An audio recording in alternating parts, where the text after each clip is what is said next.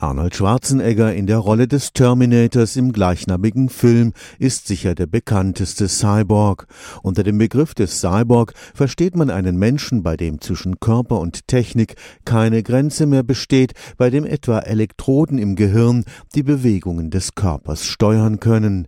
Das klingt nach Science Fiction und ist für manche eine erschreckende Vorstellung, aber die Wissenschaft arbeitet hart daran und wenn es gelingt, können Querschnittsgelähmte Gelähmte und Amputierte ihr Leben buchstäblich wieder in die eigenen Hände nehmen. Wenn man sieht, dass durch solche Gehirnimplantate wirklich schwerstbehinderten Patienten geholfen werden kann, ein Tetraplegiker, also jemand, der seine Gliedmaßen überhaupt nicht mehr bewegen kann, der eben mit Hilfe eines solchen Hirnimplantates in der Lage ist, eine Robotik zu steuern, die ihm dann hilft, beispielsweise sich ein Getränk einzuschenken. Professor Christoph M. Niemeyer leitet das Institut für biologische Grenzflächen 1 am Karlsruher Institut für Technologie.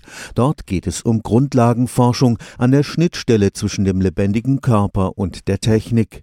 Damit wir mit Nervenimpulsen die Motoren von Prothesen steuern können, müssen Körperzellen möglichst organisch mit der Technik kommunizieren. Eine Zelle existiert ja im Organismus nur im Verbund mit vielen anderen Zellen und sie kommuniziert mit diesen anderen Zellen. Wenn wir diese Zelle aus ihrem biologischen Umfeld nehmen, auf eine technische Oberfläche setzen, dann fehlt da erstmal was. Und jetzt müssen wir versuchen, die Chemie und die Gestalt der Oberfläche so anzupassen, dass die Zelle sich praktisch sehr wohl fühlt, so wie in ihrem natürlichen Kontext und dass wir möglichst die Oberfläche auch so verändern, um mit dieser Zelle zu kommunizieren. Die regenerative Medizin ist eines der Hauptanwendungsgebiete dieser Forschung. Das können passive Prothesen sein, wo wir eben versuchen, eine bessere Verträglichkeit mit dem Organismus hinzubekommen. Auf der anderen Seite zielen solche Anwendungen auch in den Bereich der Biotechnologie, wenn es darum geht, durch bestimmte Oberflächen eben Zellen so zu beeinflussen, dass sie bestimmte Moleküle Moleküle herstellen, die sie ohne diese künstliche Umgebung vielleicht nicht herstellen. Damit werden der Medizin ganz neue Möglichkeiten eröffnet.